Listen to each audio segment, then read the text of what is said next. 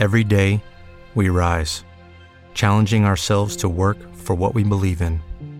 At U.S. Border Patrol, protecting our borders is more than a job, it's a calling. Agents answer the call, working together to keep our country and communities safe. If you're ready for a new mission, join U.S. Border Patrol and go beyond.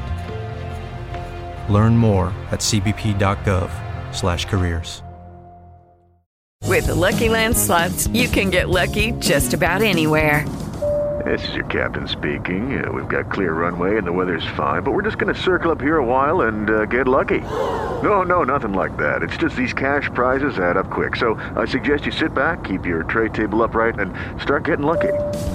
Play for free at LuckyLandSlots.com. Are you feeling lucky? No purchase necessary. Void where prohibited by law. 18 plus terms and conditions apply. See website for details.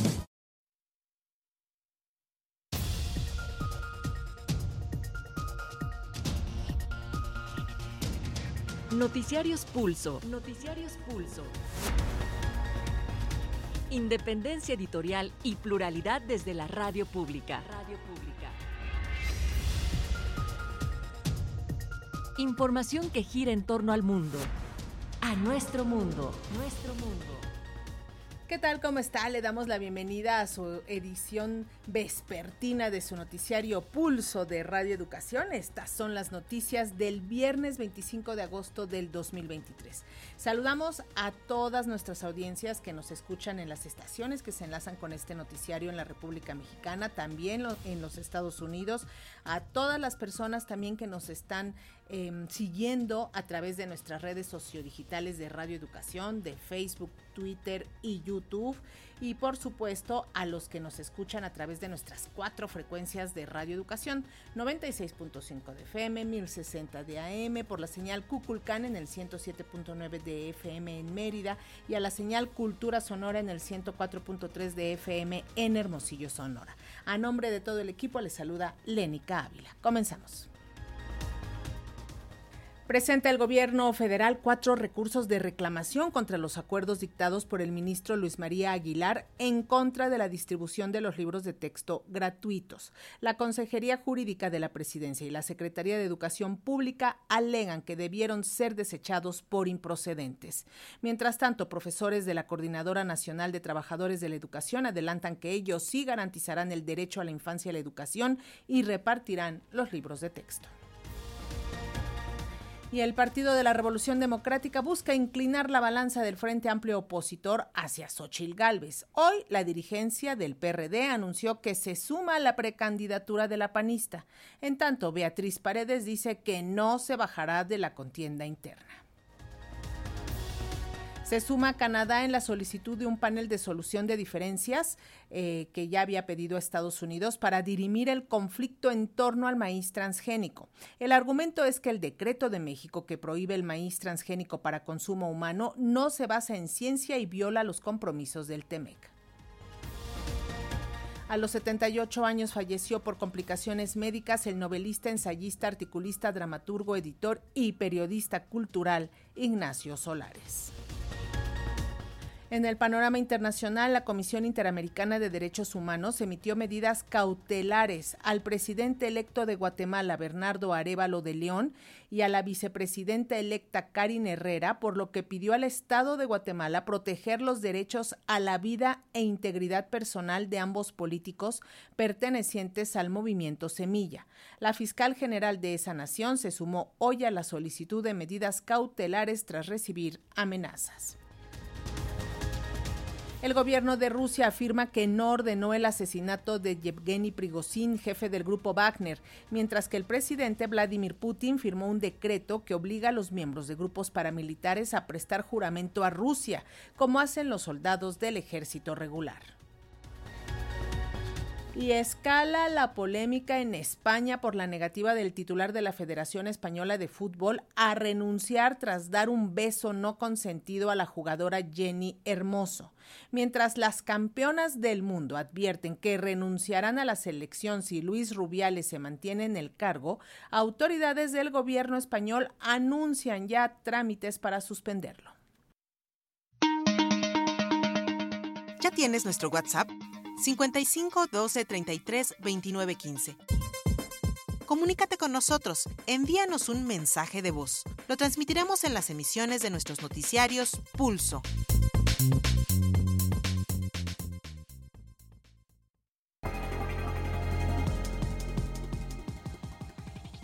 Y presenta al gobierno federal cuatro recursos de reclamación contra los acuerdos dictados por el ministro Luis María Aguilar en contra de la distribución de los libros de texto gratuitos, los cuales deben ser entregados antes del lunes 28 cuando inicie el ciclo escolar.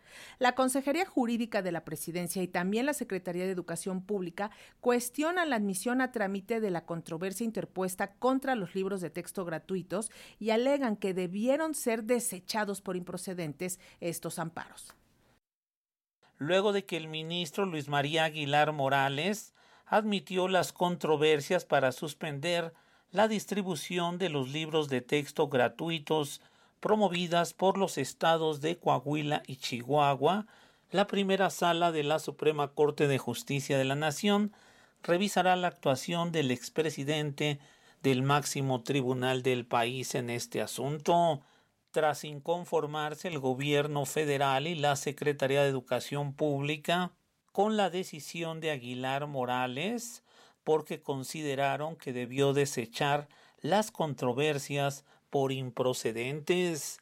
Ahora corresponderá al ministro Jorge Pardo elaborar los proyectos de las reclamaciones contra la suspensión y a su homólogo Arturo Saldívar en los recursos de la admisión decretada por Aguilar Morales. Cabe recordar el ministro Luis María Aguilar Morales argumentó en sus resoluciones que de acuerdo con los inconformes se incumplió con la Ley General de Educación en la elaboración de los planes y programas de estudio por parte de la Secretaría de Educación Pública y la Comisión Nacional de Libros de Texto Gratuitos además de que no se tomó en cuenta la opinión de las autoridades estatales, especialistas en la materia y a los sectores de la sociedad. Las suspensiones en los estados de Coahuila y Chihuahua ocurrieron a unos días de iniciar el ciclo escolar 2023-2024 en la República Mexicana. Para Pulso de Radioeducación, Carlos Godín Estelles. Mientras tanto, en Ciudad de México, los profesores de la sección 9 se comprometen a entregar en tiempo y forma los libros de texto gratuitos, ya que el interés superior es la educación de la niñez. Los maestros de la sección 9 capitalina de la CENTE se comprometieron para que sin falta este lunes se entreguen los libros de texto gratuitos a los estudiantes de nivel básico, al recalcar que mantendrán una actitud crítica sin tintes ajenos a la educación. Así lo afirmó el dirigente magisterial en la Ciudad de México, Pedro Hernández, quien reprobó las expresiones de rechazo en contra de los libros que se han registrado en otras entidades del país, al calificar como barbarie la quema de los textos. Expuso que en el caso de las autoridades éstas reaccionaron con lentitud, lo que dio pie a las acciones ejecutadas por los grupos opositores y que tienen un fondo político ajeno a la educación no son los discursos, sino los hechos concretos de acciones que pongan como prioridad la educación, el reconocimiento al trabajo docente y políticas públicas que garanticen seguridad en el empleo, salario digno, democracia sindical y atención médica decorosa, lo que definen un gobierno que muestra voluntad política para escuchar y haga honor a la investidura presidencial y honre su palabra. Nosotros, los maestros de la sección 9 democrática de la CENTE, el día lunes estaremos entregando los libros en las escuelas a los niños y estaremos pendientes de todas las dudas que tengan los padres de familia. Hernández Morales refrendó la postura de la coordinadora de que la prueba de fuego se dará en las aulas, tras demandar una mayor capacitación para la planta docente del país, y aclaró que los maestros harán valer su autonomía al interior de las aulas al transmitir los conocimientos a los educandos. Recordó que el próximo 1 de septiembre se dará una jornada nacional de lucha de la CENTE con la presencia de maestros de al menos ocho secciones estatales y que marcharán por calles de la Ciudad de México para reclamar la atención a las demandas magisteriales. Para Pulso de Radioeducación, Martín. Marcos Velasco. Acerca de los libros de texto gratuitos y el nuevo modelo educativo, el doctor Hugo Aboites, académico investigador en el Departamento de Educación y Comunicación de la Universidad Autónoma Metropolitana Unidad Xochimilco, aseguró que el sistema educativo básico está ante un buen momento para lograr la democratización, sin los lastres conservadores del modelo que data de hace más de un siglo. Ya desde hace tiempo sonó la hora de que eh, revisemos el modelo creado en el 1920 respecto de este, régimen tan centralizado y jerárquico que tenemos en la educación. No puede ser que la descentralización ocurra como está pasando en este momento, como una pues una violenta reacción de la derecha contra los libros de texto. tiene que ser un proceso eh, democrático, amplio, dialogado con las fuerzas eh, reales que existen en el magisterio para lograr una democratización de, este nivel educativo que mucha falta le hace. Y este, están ahí ejemplos de no solo de escuelas, eh, aquí en la misma capital del país, sino también en eh, secciones sindicales, como en Oaxaca, en Guerrero, en Michoacán, en Chiapas, que claramente están apuntando a un modelo distinto de organización de la educación en el país. Lo que estamos viendo son estos conflictos que son parte de esta tardanza que hemos tenido como país en, eh, democratizar nuestra educación básica. Escuchábamos al doctor Hugo Aboites, profesor investigador en el Departamento de Educación y Comunicación de la UAM Xochimilco. Y en la pugna entre los poderes de la Unión, este día el presidente Andrés Manuel López Obrador recordó que la ministra de la Suprema Corte de Justicia, Norma Piña, tiene a un ex colaborador de Genaro García Luna en la nómina de la Corte, lo que acentúa las diferencias entre el Poder Judicial y el Ejecutivo. Y ya tenemos en la plataforma digital a nuestro compañero Carlos Calzada con los detalles. Te escuchamos y te vemos, Carlos. Bienvenido. Gracias, Lénica. Muy buenas tardes a ti, al auditorio de Radio Educación, en medio de la pugna entre con el Poder Judicial y en especial con la Suprema Corte de Justicia de la Nación. El presidente Andrés Manuel López Obrador denunció que la ministra presidenta, Norma Piña, contrató a uno de los principales colaboradores del exsecretario de Seguridad Pública, Genaro García Luna, para un alto cargo en el máximo tribunal. Se trata de Ricardo Márquez Ríos Blas, quien fue designado coordinador de fortalecimiento institucional y quien aseguró López Obrador era el brazo derecho del exfuncionario calderonista. Vamos a escucharlo. Era de los más importantes y los contrató, lo contrató la señora, que básicamente no sé qué cargo le dieron, pero es para eh, seguridad y como ya no puedo hablar, nada más así, pura seña puras señas, dice el presidente, porque el INE pues ya está pendiente de las mañaneras. De hecho, se quejó de que le volvieron a bajar otra otra mañanera más, dice que bueno, va a tener que ser más cuidadoso aún. Y el mandatario se refirió al ministro Luis María Aguilar y la rapidez con la que otorgó los amparos a los gobiernos de Chihuahua y Coahuila para frenar la entrega de libros de texto gratuitos, lo que supone un problema a unos días del inicio del ciclo escolar. Vamos a escucharlo nuevamente. No, tenemos que esperar a que este ministro tan recto, honesto, ¿no? Justo, ¿cómo se llama? Luis María Aguilar, que fue el que le entregó los amparos. ¿Saben cuánto tiempo se llevó? Creo que cinco días para amparar a la gobernadora de Chihuahua para que no entregue los libros a los niños de Chihuahua, a los estudiantes de Chihuahua. Cinco días. Y luego, ya encarregado, presenta el gobernador de Coahuila, Riquelme, otra controversia para que no se repartan los libros en Coahuila y en tres días le otorga el amparo. Tres días. Hasta ahora no ha habido otro, pero está en oferta. Si alguien se anima, puede ser que en 24 horas.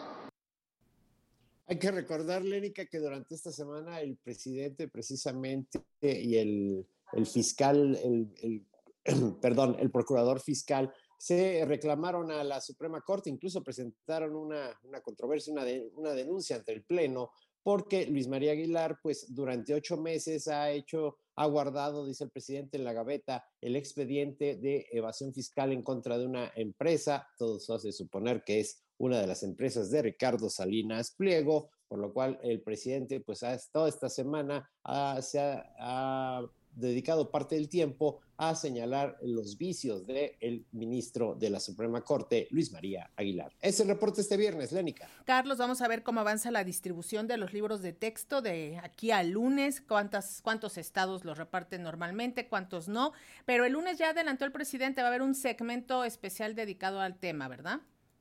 Así es, en la mañanera, de hecho, se va a dar el inicio, el banderazo al inicio de clases de este ciclo escolar este lunes y se van a hacer enlaces con diversos estados, así como con maestros y directores de escuela. Y bueno, ahí se va a plantear parte de cómo está la situación, cómo va la distribución de los libros, que bueno, ha generado tanta polémica en las últimas semanas y bueno, tantas versiones y tantas mentiras, vamos a decirlo así, de que los libros son comunistas y que casi casi hacen que los niños se coman a los otros niños. Gracias, Carlos. Buen fin de semana. Que tengas un excelente fin de semana. Nos escuchamos el lunes. Hasta luego. Buenas tardes. Y en el panorama político electoral cada vez es más evidente que la balanza de los partidos políticos de la oposición se inclinará por Xochil Gálvez, aunque la veterana Beatriz Paredes muestre mejores argumentos. Hoy el PRD decidió sumarse a la precandidatura de Gálvez.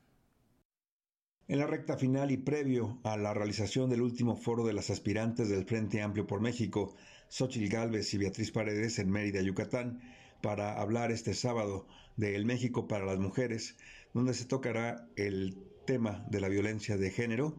Siguen los reacomodos partidistas de respaldo a las candidaturas. El dirigente nacional del PRD, Jesús Zambrano, hizo este viernes el anuncio oficial de que toda la militancia perredista respaldará la aspiración de Xochil Gálvez para presidir el Frente Amplio por México. En conferencia de prensa, la senadora panista agradeció este respaldo y dijo que los periodistas se sentirán orgullosos de tomar esta decisión política. Pues yo agradezco aquí al PRD que esta mañana eh, se sumen a un proyecto donde yo les puedo dar mi palabra que se van a sentir orgullosos. Reconozco al PRD, a su dirigencia y a sus miembros por tomar esta decisión, que no ha sido fácil, pues sabemos que en este frente hay ideologías que en principio pueden ser divergentes. Afortunadamente las diferencias fortalecen la unidad y pluralidad del proyecto. Sabemos que en la política es indispensable establecer prioridades y hoy la prioridad es rescatar a México. Por su parte, la senadora del PRI, Beatriz Paredes, señaló en entrevista con Aristegui Noticias que es una falta de respeto que le pidan algunas voces del entorno del PAN y el PRD y el Frente Amplio por México que se baje de la contienda política en esta última etapa y le deje el camino libre a Xochil Gálvez. Se acompaña de repente algunas eh, invitaciones insistentes a mi persona de que por qué no declino, por qué no declino. Es como si cuando yo iba arriba en las encuestas hubiera invitado a mis compañeros a que declinaran. Eh, primero me parece una falta de respeto. Y segundo, eh, parecería que estamos siguiendo el script que anunció López Obrador. A ver. Eh, eh, cuando dijo es que el, el proceso del frente es, es, un proceso que ya está predeterminado. Una simulación porque ya hay candidato. Entonces, pues es, es absurdo que me pidan que decline. Eh, es no comprender el esfuerzo que estamos haciendo por democratizar los procesos hacia el interior de los partidos. Para Pulso de Radio Educación, Víctor Bárcenas. Mientras tanto, los aspirantes a coordinar a los comités de defensa de la 4T se alistan para el cierre de actividades que serán durante este fin de semana. De cara al cierre de las asambleas informativas y recorridos por el país, los aspirantes a la coordinación nacional de los comités de defensa de la Cuarta Transformación se preparan para la encuesta interna de Morena y sus aliados.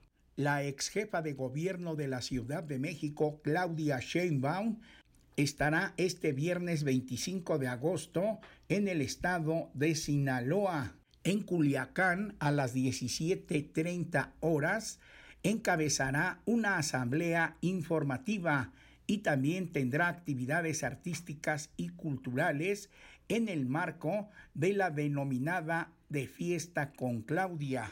A través de sus redes sociales, Sheinbaum dio un mensaje para todos sus simpatizantes. Hola, ¿qué tal? Estoy aquí en Culiacán, Sinaloa, en esta décima semana de recorridos por el país. Esta es la última semana. Al ratito vamos a tener nuestra asamblea informativa. Mañana vamos a estar en la Ciudad de México, en el Monumento a la Revolución, a las 11 de la mañana. Y el domingo vamos a estar en Jalapa, Veracruz. Por su parte, el exsecretario de Relaciones Exteriores, Marcelo Ebrard Casaubón, está en la Ciudad de México, donde sostuvo un encuentro privado con empresarios organizado por el Consejo Coordinador Empresarial. Posteriormente, dio una conferencia de prensa con representantes de los medios de comunicación. El ex canciller invitó a sus seguidores a su cierre de actividades con una fiesta en la Arena Ciudad de México. Les invito para este próximo domingo 27 en la Arena de la Ciudad de México. Va a ser nuestro gran cierre. Nos vamos a conectar con muchas ciudades del país. Esto lo vamos a hacer en todo México porque estamos muy contentos, muy contentos. En tanto, el ex titular de la Secretaría de Gobernación, Adán Augusto López Hernández, continúa su recorrido por el estado de Michoacán y Baja California. A las 11 de la mañana encabezó un encuentro en la ciudad de Morelia. Posteriormente a las 18.30 horas estará en Tijuana, Baja California. ¿Seguimos o no seguimos? ¿Continúa o no continúa? No se puede detener la transformación de México, porque lo más hermoso de los tiempos nuestros es que ya, por fin, hay programas sociales. Del mismo modo, el senador con licencia, Ricardo Monreal, tendrá un encuentro con sus simpatizantes en la Plaza Cívica de San Pedro Jalostoc, en Ecatepec, Estado de México, a las 17 horas. El diputado con licencia Gerardo Fernández Noroña tendrá diversos encuentros en Ciudad Juárez, Chihuahua. El senador con licencia del PEVEN, Manuel Velasco, no tendrá actividades públicas. Para Pulso de Radio Educación, Reinaldo Cerecero. Y la vigilancia que se ejerce contra los medios de comunicación en tiempos electorales puede rayar con la censura por parte del INE, acusan especialistas. Preocupa la determinación del Instituto Nacional Electoral de monitorear y evaluar programas de opinión en radio y televisión, lo que pone en riesgo la libertad de expresión y motiva la autocensura en un periodo de definiciones y momentos políticos inéditos. Gerardo Flores, integrante del Instituto del Derecho de las Telecomunicaciones, dijo lo anterior y sostuvo que hoy se vive una serie de acontecimientos que han cambiado las formas de tratar los asuntos públicos y en donde el papel de la radio y la televisión juegan un papel importante. De ahí que la inclusión de los programas de opinión en el catálogo de los contenidos que serán monitoreados por el INE rumbo a las elecciones del 2024 esté fuera de lugar, toda vez que recordó que las opiniones siempre son subjetivas. En el caso de los programas de opinión, para nosotros en el IDE es muy preocupante que la autoridad electoral esté tratando de monitorear y de valorar la opinión de las distintas personas que participan en los programas de opinión como favorable, negativa o neutra, eh, pues siempre vamos a caer en, situaciones donde se hacen valoraciones subjetivas y que estas valoraciones subjetivas que pudieran eh, traducirse, por ejemplo, en, en calificaciones de que una opinión fue negativa, por ejemplo, para cierto candidato, cierto partido, eh, es muy probable que propicien que esos partidos involucrados eh, promuevan quejas ante la autoridad electoral. Estamos eh, ante una decisión que sin lugar a dudas y para el IDET se trata de una de un riesgo enorme para la libertad de expresión, particularmente a las personas que emiten opinión en programas de televisión o radio, y por lo mismo este, este tipo de, o de normas, lo que tienden a provocar es autocensura por parte de las personas, en este caso las personas que opinan en los programas. En conferencia de prensa, los integrantes del IDET dejaron en claro que en un régimen constitucional de libertades, la expresión de opinión de cualquier persona está protegida y no puede censurarse o calificarse de modo alguno por ninguna autoridad. Siempre es importante la discusión pública que permita a la ciudadanía conocer el entorno político y formarse su propio criterio y emitir así en las urnas un voto razonable. Para Pulso de Radio Educación, Verónica Martínez Chavira. Y se suma a Canadá en la solicitud de un panel de solución de diferencias solicitado por Washington para dirimir el conflicto en torno al maíz transgénico. Estados Unidos alega que el decreto de México que prohíbe el maíz transgénico utilizado en masa y tortillas para el consumo humano no se basa en ciencia y viola sus compromisos en el TEMEC en marcha desde el 2020. Ahora, la ministra de Comercio, Mary N., desde Canadá, señaló en un comunicado que su país comparte las preocupaciones de Estados Unidos de que México no cumple con las obligaciones científicas y de análisis de riesgos bajo el capítulo de medidas fitosanitarias del TEMEC. Canadá considera que estas medidas no cuentan con respaldo científico y tienen el potencial de perturbar innecesariamente el comercio en el mercado norteamericano, añade el documento canadiense. Mientras tanto, México reiteró que su política está basada en ciencia y no habrá modificaciones en el decreto. Hace unos minutos, la campaña nacional Sin Maíz No hay País dice alto a la injerencia de los gobiernos de Estados Unidos y Canadá. En México la soberanía nacional y en la, la alimentaria no están en negociación. Sin maíz no hay país, dice, el decreto presidencial que ordena la sustitución progresiva del uso del herbicida glifosato y la prohibición del maíz genéticamente modificado, publicado en el Diario Oficial de la Federación el 31 de diciembre del 2020, inició la oportunidad histórica de materializar cambios profundos ante el modelo neoliberal y ante la llamada revolución verde. De esta manera, dicen que la negativa que han mostrado eh, estos países eh, y que no están mostrando voluntad de avanzar de manera constructiva, ya que el solo hecho de aceptarlo podría poner en duda lo que el gobierno de Estados Unidos y las transnacionales han buscado imponer como verdad absoluta, y es que el paquete tecnológico glifosato maíz transgénico conlleva a daños a la salud. Así que, bueno, pues está la discusión en torno al maíz transgénico. En México hay oposición y Estados Unidos y Canadá están por el panel de discusión. Y la Secretaría de Hacienda y Crédito Público anunció un recorte en el estímulo fiscal que aplica a las gasolinas Magna y Premium, pero aumentó el brindado al diésel. Así que para la semana del 26 de agosto al 1 de septiembre, la gasolina Magna recibirá un estímulo de 49.04%, menor al 58% de la semana pasada. Es decir, que automovilistas deberán pagar 3.1 pesos de impuesto por cada litro, mientras que Hacienda aportará 2.90 pesos por litro. A partir de este sábado 26 de agosto y hasta el próximo viernes primero de septiembre, los automovilistas pagarán más por las gasolinas debido a que el gobierno federal determinó recortarles el estímulo. No así al diésel, que por el contrario aumentó. De esta forma, el subsidio fiscal a la gasolina magna es de 49.04%, por lo que se deberá pagar un impuesto de 3.01 pesos por litro. En el caso de la Premium, el apoyo es de 36.04%, con 3.19 pesos de impuesto por cada litro que se compre, en tanto que en el diésel el estímulo fiscal es de 44.64%. Así, por cada litro que se compre, el impuesto a pagar es de 3.60 pesos. Cabe mencionar que el precio promedio de los combustibles para la Magna es de 22 pesos con 33 centavos para el caso de la Premium de 24.52 y el diésel de 24.10 pesos el litro.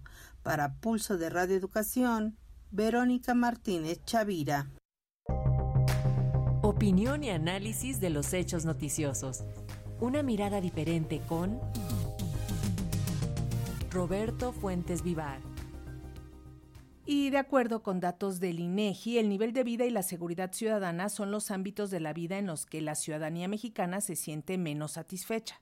Pero del otro lado de la balanza están las relaciones personales y laborales como los aspectos de la vida donde las personas mexicanas se sienten más satisfechas. Sobre este tema es el comentario de nuestro colaborador Roberto Fuentes, a quien saludamos con muchísimo gusto. Roberto, platícanos, ¿cómo nos sentimos en el nivel de bienestar?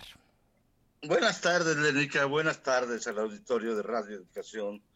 Pues a una semana de que el presidente Andrés Manuel López Obrador presente su quinto informe de gobierno, es interesante conocer precisamente cómo nos sentimos los mexicanos. En este sentido, el INEGI presentó hoy los resultados del módulo básico de bienestar autorreportado, con información a julio de, de este año. En este módulo se indica que en general los mexicanos nos sentimos mejor que en el último año del expresidente Enrique Peña Nieto. Esta investigación que se, realiza entre adultos mexicanos que viven en una muestra de 2.336 viviendas intenta medir el balance general de la población con base en los estados de ánimo eh, que las personas experimentaron concretamente el día anterior a la entrevista.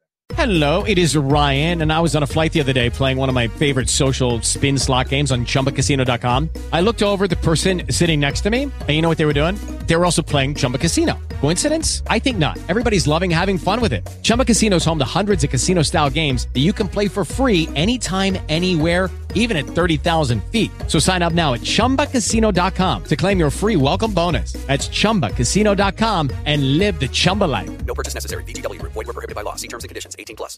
Lucky Land Casino asking people what's the weirdest place you've gotten lucky? Lucky? In line at the deli, I guess? Aha, in my dentist's office. More than once, actually. Do I have to say? Yes, you do. In the car before my kids' PTA meeting. Really? Yes. Excuse me, what's the weirdest place you've gotten lucky? I never win and tell. Well, there you have it. You can get lucky anywhere playing at LuckyLandSlots.com. Play for free right now. Are you feeling lucky? No purchase necessary. Void where prohibited by law. 18 plus. Terms and conditions apply. See website for details.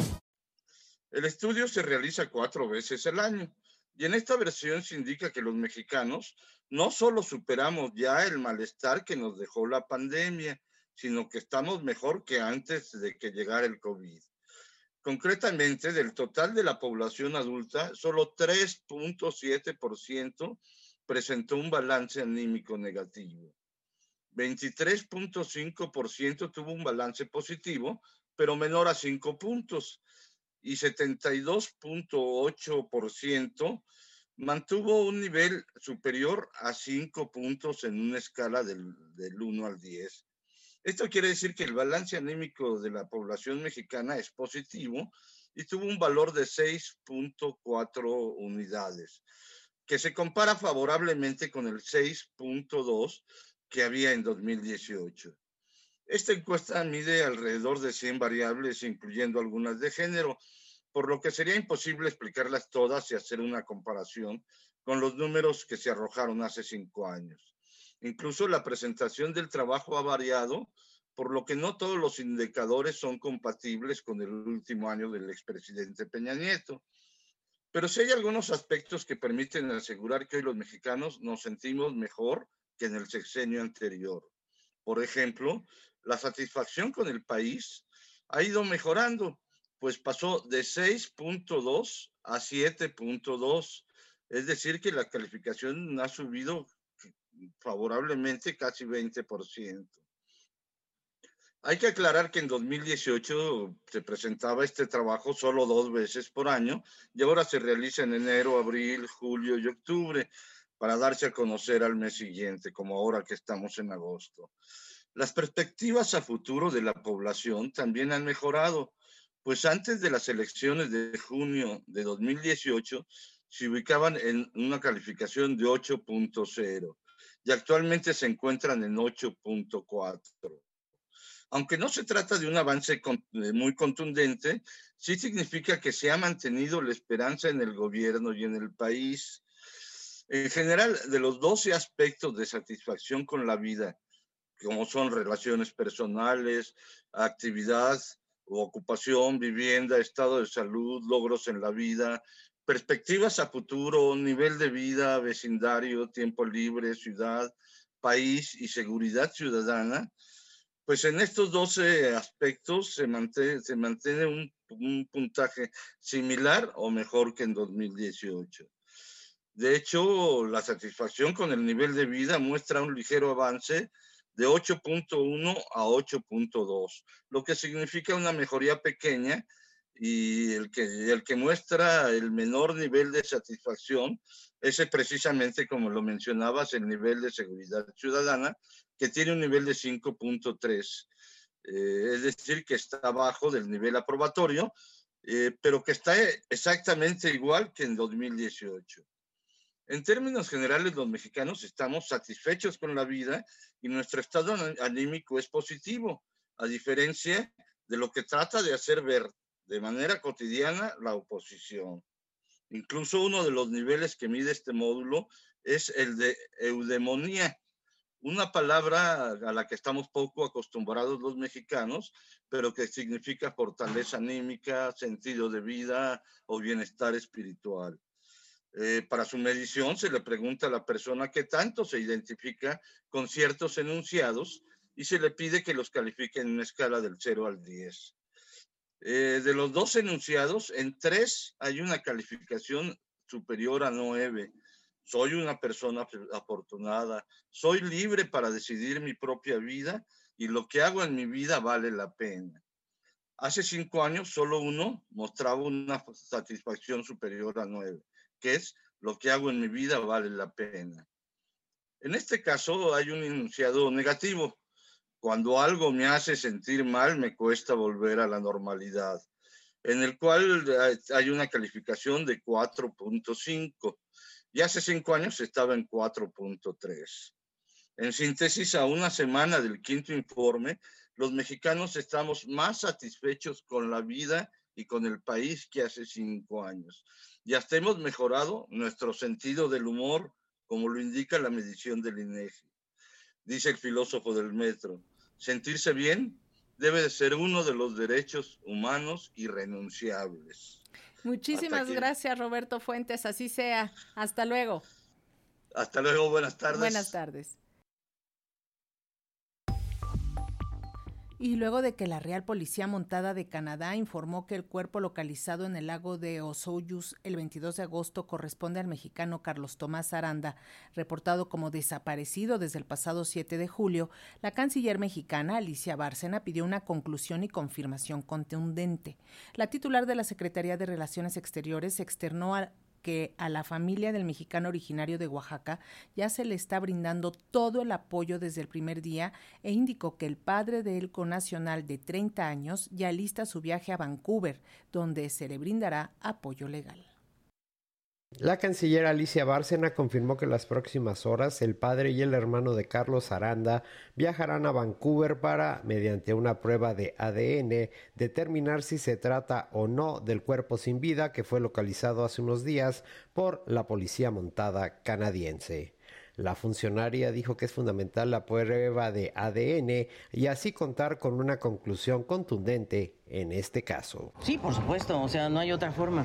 No, o, sea, o, sea, se tiene que hacer una prueba de ADN que ya sea con los artículos del propio Carlos Tomás y con la familia. Por eso es importante que vaya el padre, el hijo.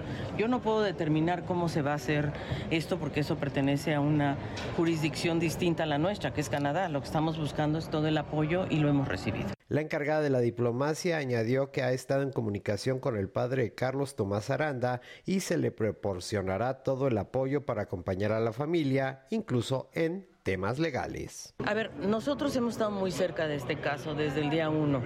Yo me he reunido con el padre de Carlos Tomás Aranda ya dos veces.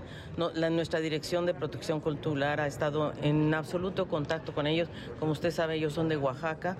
Él está viajando a Vancouver eh, creo que entre hoy y mañana nosotros le estamos apoyando con su viaje, hospedaje, alimentación, para que vaya y su pasaporte, sí, claro, porque no tenía eh, el hijo sobre todo, y entonces le estamos apoyando en todo para que nosotros, para acompañar el proceso, incluso el proceso legal. Para Pulso de Radio Educación, Carlos Calzada. Y una triste noticia, a los 78 años de edad falleció por complicaciones médicas el novelista, ensayista, articulista, dramaturgo, editor y periodista cultural Ignacio Solares. Ignacio Solares, narrador, dramaturgo, editor y ensayista mexicano, falleció este jueves 24 de agosto a los 78 años, debido a complicaciones médicas, así lo confirmó su esposa Mirna Ortega. Solares nació el 15 de enero de 1945 en Ciudad Juárez, Chihuahua. Estudió en la Facultad de Filosofía y Letras de la Universidad Autónoma de México, donde más tarde fue docente. Mi niñez fue muy traumática finalmente fue muy traumática porque viví asalto de mata entre Ciudad Juárez y México, eh, con un padre con problemas de alcohol, sin trabajo, y yo viví situaciones eh, muy delicadas en ese terreno. Siempre es, para un niño siempre es muy problemático, ¿no? Tener cierta estabilidad de una casa a la otra, eso sí, siempre hubo a mi alrededor la ventaja de la literatura. Mi papá era un gran lector y siempre me regaló libros, tanto ilustrados como libros que conseguía por ahí en librerías de viejo hasta que me logré asentar a partir de la secundaria. Pero sí, ahí con la escuela de los jesuitas yo encontré de alguna manera un punto de referencia. Me marcaron. Esta es la voz de Ignacio Solares, quien durante más de 50 años estuvo ligado al periodismo, siendo director del suplemento cultural Diorama de la Cultura del periódico Excelsior. También dirigió la revista de la Universidad de México y trabajó como parte del equipo de redacción en publicaciones como Revista de Revistas, Plural, Quimera, Hoy y la Cultura en México, y fue columnista de El Universal. El hombre habitado, La Noche de Ángeles, Madero el Otro, Columbus, Delirium Tremens, Serafín, Cartas a un joven sin Dios, Ficciones de la Revolución Mexicana y El sitio son algunos títulos de un legado de cerca de 40 obras, en su mayoría traducidas al inglés. El autor prolífico fue distinguido con el Premio Javier Villaurrutia en 1998, el Premio Nacional de Literatura José Fuentes Mares en 1996, el Premio Nacional de Ciencias y Artes en Lingüística y Literatura en 2010. También obtuvo la Medalla Bellas Artes en 2022 que otorga el Instituto Nacional de Bellas Artes y Literatura y fue reconocido por la Feria Internacional del Libro de Guadalajara con el Homenaje Nacional de Periodismo Cultural Fernando Benítez en 2008. Además, se creó en su nombre el Premio Chihuahuense de Narrativa Histórica Ignacio Solares. Los restos de Ignacio Solares serán velados en la funeraria Galloso de Félix Cuevas. Para Radio Educación, Pani Gutiérrez.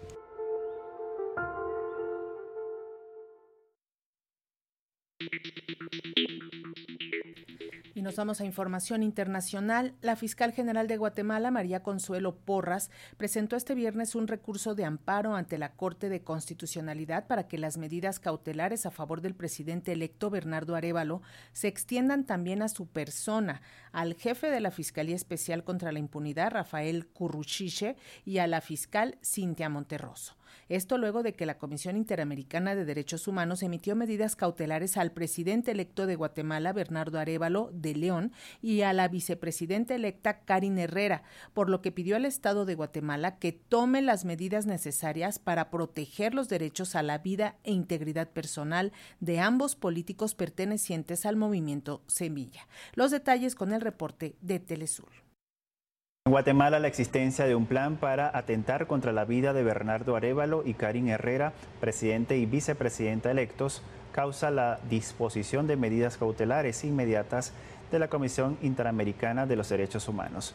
La instancia combina al Estado de Guatemala para que adopte garantías de salvaguarda de la vida de las autoridades electas. El equipo de seguridad de Bernardo Arevalo confirma la existencia de un plan denominado Colosio para asesinar al presidente y a la vicepresidenta. El nombre de este plan hace referencia al asesinato del candidato mexicano del PRI, Luis Donaldo Colosio, en 1994. Las fuentes de seguridad vinculan a los agentes del Estado con esta denuncia confirmada por el propio Arevalo.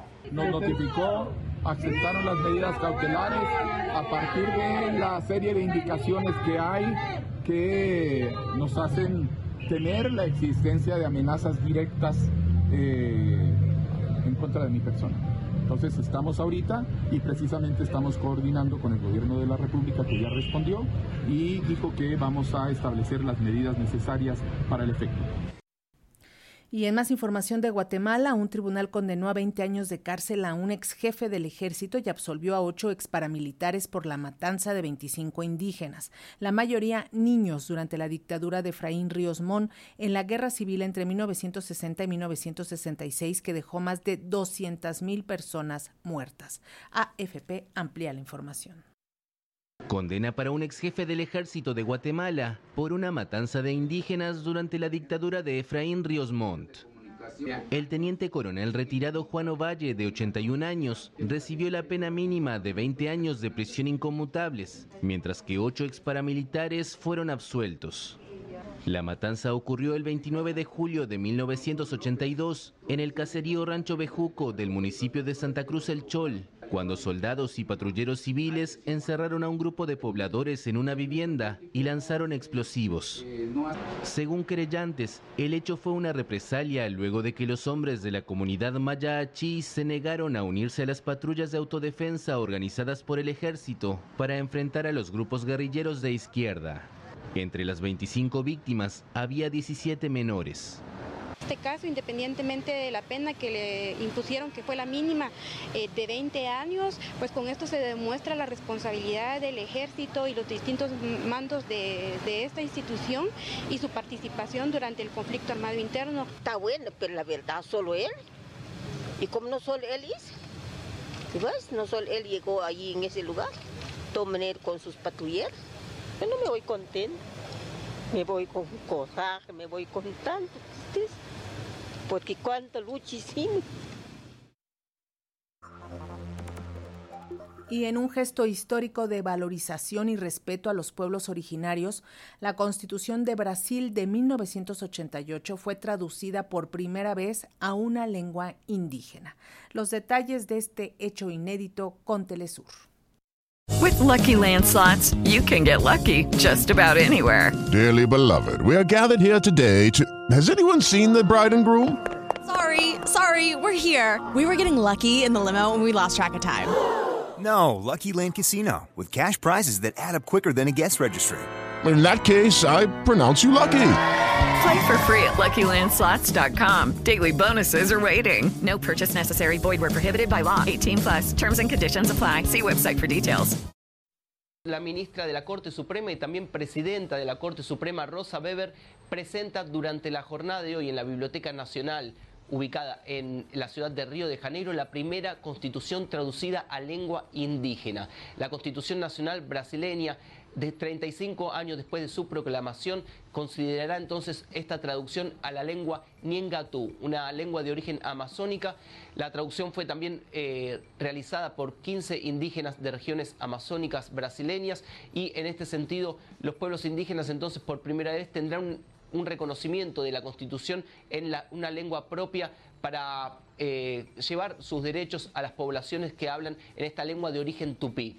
Hay que recordar que el último 19 de julio ya fue presentada esta constitución en el municipio de San Gabriel La Cayoeira, un municipio amazónico cercano a la frontera con Colombia, con Venezuela, un municipio donde hay eh, la mayor cantidad de eh, la mayor población indígena y de etnias en un mismo lugar considerando que hay 42.000 personas habitando este municipio y hay cuatro idiomas oficiales, un eh, verdadero hecho inédito para, eh, para Brasil, donde se concentra en un, espacio muy pequeño una gran cantidad de poblaciones indígenas con una diversidad muy rica.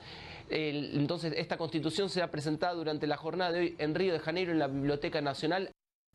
Y por otra parte, el presidente de Brasil, Luis Ignacio Lula da Silva, relanza la cooperación entre Brasil y Angola como parte de visita oficial por África.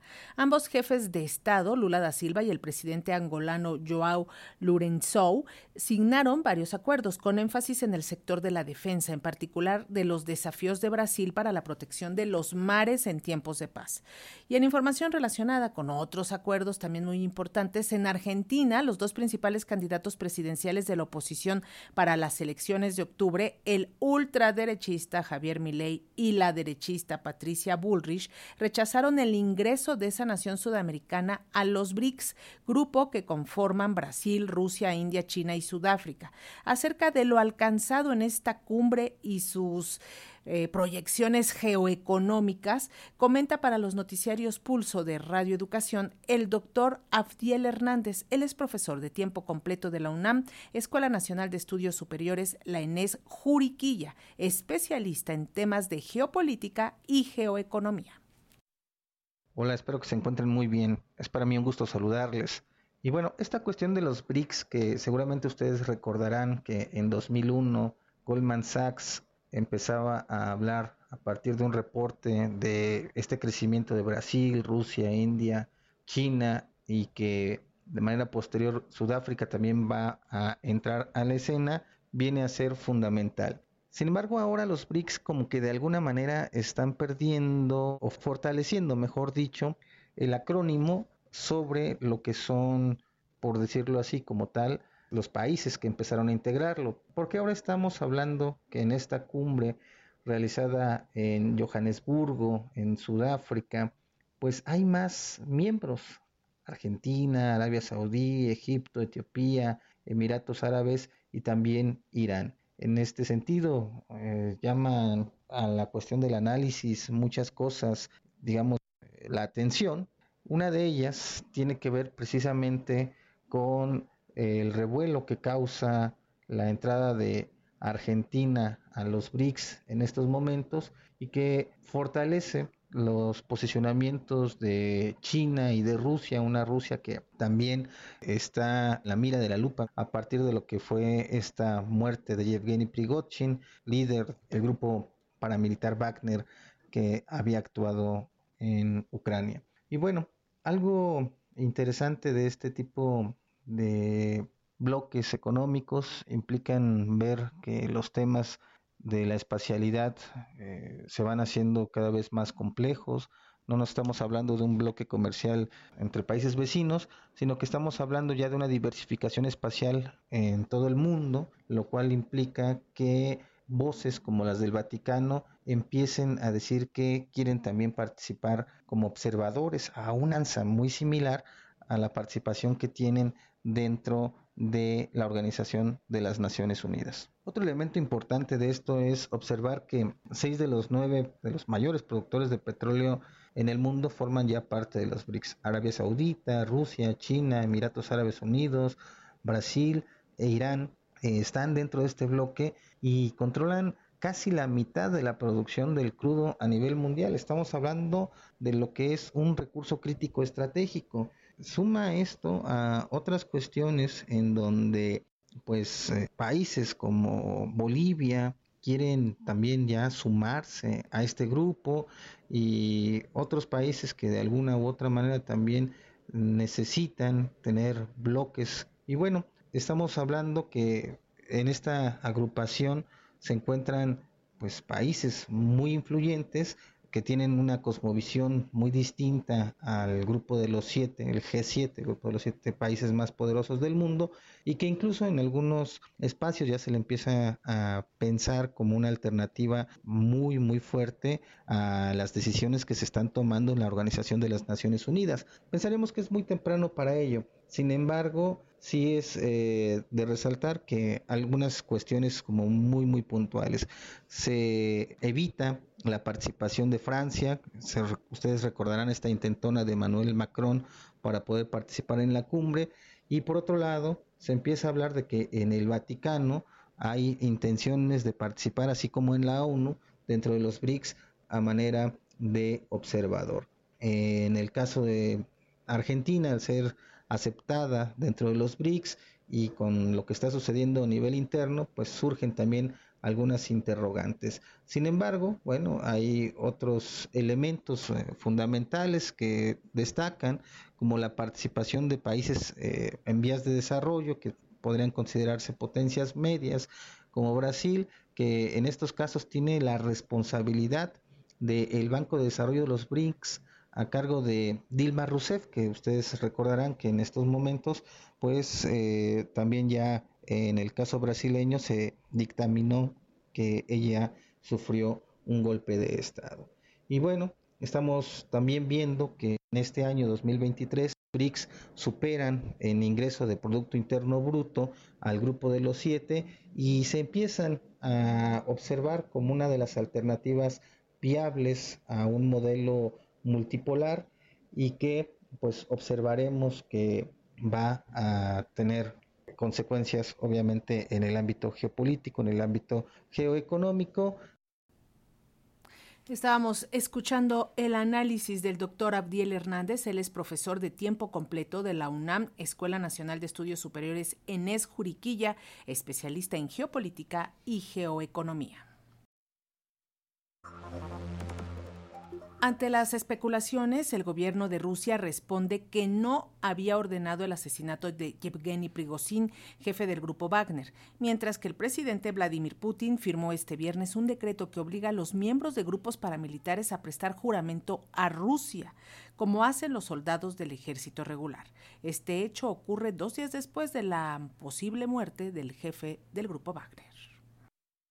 El Kremlin niega cualquier implicación en la muerte del líder del grupo Wagner, Yevgeny Prigozhin. El portavoz del presidente ruso Dmitry Peskov instó a confiar en la información oficial y en los resultados de la investigación en curso sobre el accidente aéreo en el que murieron los dos líderes de un motín fallido. Anteriormente, el presidente ucraniano Volodymyr Zelensky afirmó que Kiev no tiene nada que ver con la muerte de Prigozhin. Su oficina lo calificó de mensaje de Putin a las élites antes de las próximas elecciones. Los medios de comunicación rusos informan de que la explosión de una bomba figura entre las versiones que están verificando los investigadores. Y se agrava la situación en la cúpula del deporte español. El presidente de la Real Federación Española de Fútbol, Luis Rubiales, se niega a dimitir y cambia la narrativa para pasar de acosador machista a víctima de una cacería política del falso feminismo. Esto tras el beso sin consentimiento que le propinó a la jugadora profesional y campeona mundial Jenny Hermoso. Ayer trascendió que Rubiales iba a renunciar este viernes, pero en lugar de hacerlo, convocó una asamblea extraordinaria donde agravó su situación como agresor. Aquí una parte de su discurso recuperado por AFP. ¿Creen ustedes que eso es para sufrir la cacería que estoy sufriendo? ¿Sinceramente lo creen? Otra cosa es lo que uno tenga que decir públicamente, pero ¿ustedes creen que es para esta cacería? ¿Para que pidan mi dimisión? ¿Es tan grave como para que yo me vaya habiendo hecho la mejor gestión de la historia del fútbol español? ¿Ustedes creen que, que tengo que dimitir? Pues les voy a decir algo. No voy a dimitir. No voy a dimitir. No voy a dimitir. No voy a dimitir. Cabe decir que por el único hecho que Rubiales sí pidió disculpas fue por haber celebrado la victoria del equipo español sujetándose los genitales en el palco y haciendo gritos y aspavientos desaforados frente a la reina Leticia y la infanta Sofía. Sin embargo, ya cerca del caso de Jenny Hermoso, el dirigente de la federación aseguró que se trató de un pico consentido, un beso, y que incluso fue la propia jugadora quien se lo propuso. Ante esta afirmación, Jenny Hermoso emitió un nuevo comunicado en el que subraya, no consentí el beso, no pongan en duda mi palabra, como exigen constantemente las víctimas de agresiones sexuales. En ese sentido, las jugadoras de la selección española campeonas del mundo respaldan a Hermoso y exigen la renuncia del agresor. Por lo pronto, el presidente del Consejo Superior de Deportes de España aseguró que intervendrán en el caso que ya se configura como el Me Too del deporte español. Europa Press nos informa. El presidente del Consejo Superior de Deportes, Víctor Francos, ha anunciado este viernes que suspenderá de sus funciones a Luis Rubiales como presidente de la Real Federación Española de Fútbol si el Tribunal Administrativo del Deporte lo considera oportuno. El señor Rubiales será suspendido en sus funciones eh, nada más que, que el TAT considere que hay una falta muy grave y que se abre y se incoa el expediente. El CSD elevará este viernes al TAT las denuncias remitidas al organismo contra Rubiales por su comportamiento durante la celebración del Mundial Femenino y después de que el mandatario haya decidido continuar en el cargo. Sin embargo, ha advertido de que será un proceso complicado. Vamos a un proceso complicado, no quiero engañar a nadie y lo que no quiere este gobierno es encontrarse con impugnaciones o con subterfugios formales que nos lleven al traste con el objetivo final. El secretario del Estado para el Deporte ha sido muy tajante con el discurso de Rubiales en la Asamblea de la Real Federación Española de Fútbol. Lo que ha hecho el señor Rubiales es agravar la situación. Tenemos que decirlo así. El camino de este gobierno para con la presidencia de la Real Federación Española de Fútbol hoy ha acabado. Estamos en disposición de que esto sea el Me Too del fútbol español. Francos ha aprovechado para pedir disculpas a las jugadoras de la selección española campeona del mundo porque ha dicho que no merecían esta semana. El secretario general de la Organización de las Naciones Unidas, Antonio Guterres, exigió este viernes terminar con la discriminación sistemática y la violencia que sufre la población rohingya en Myanmar, antes Birmania, al cumplirse hoy seis años de la huida masiva de los miembros de esta etnia a la vecina Bangladesh. En un comunicado, Guterres recordó que todavía son un millón los rohingyas desplazados forzosamente y prometió que la ONU obrará por propiciar las condiciones que permitan un retorno voluntario, seguro, digno y sostenible de los rohingyas a sus lugares de origen, principalmente en el estado de Rakhine.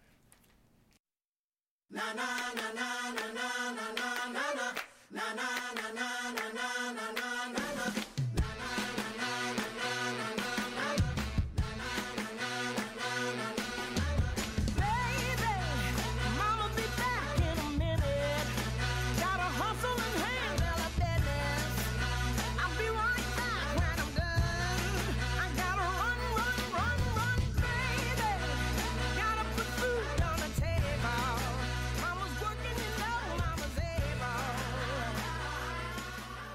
¿Y usted ya sacó sus tenis y pantalones deportivos para salir a correr o por lo menos para echar porras el próximo domingo? Recuerde que este domingo 28 de agosto, agosto, se celebran 40 años del Maratón de Ciudad de México y todo está listo para que parta del estadio de Ciudad Universitaria en el sur de la ciudad y llegue hasta el Zócalo. Recorre avenidas como Insurgentes y Reforma. Hay que decir que entre algunos datos está que participan más de 30 mil corredores. 30 mil almas se van a estar partiendo para correr estos 42 kilómetros con 125 metros. Pero un dato importante es que el 70% son mujeres y que el premio que se le va a dar al ganador, que esperemos que sea mexicano, porque ya ve que ahí pues siempre nos ganan los de África, es de 550 mil pesos, medio milloncito para el ganador. Así que lo invitamos a que este domingo salga a las calles a disfrutar de la fiesta del maratón.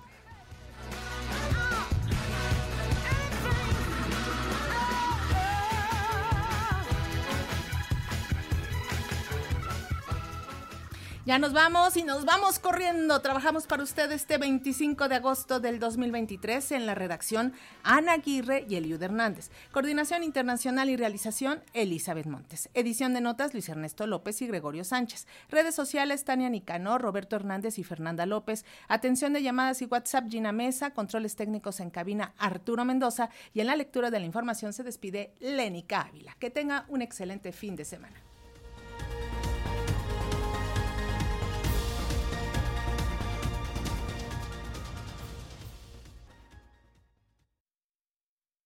Dale más potencia a tu primavera con The Home Depot. Obtén una potencia similar a la de la gasolina para podar, recortar y soplar con el sistema OnePlus de 18 voltios de Ryobi desde solo 89 dólares. Potencia para podar un tercio de un acre con una carga. Potencia para recortar el césped que dura hasta dos horas. Y fuerza de soplado de 110 millas por hora. Todo con una batería intercambiable. Llévate el sistema inalámbrico OnePlus de 18 voltios de Ryobi. Solo en The Home Depot. Haces más. Logras más.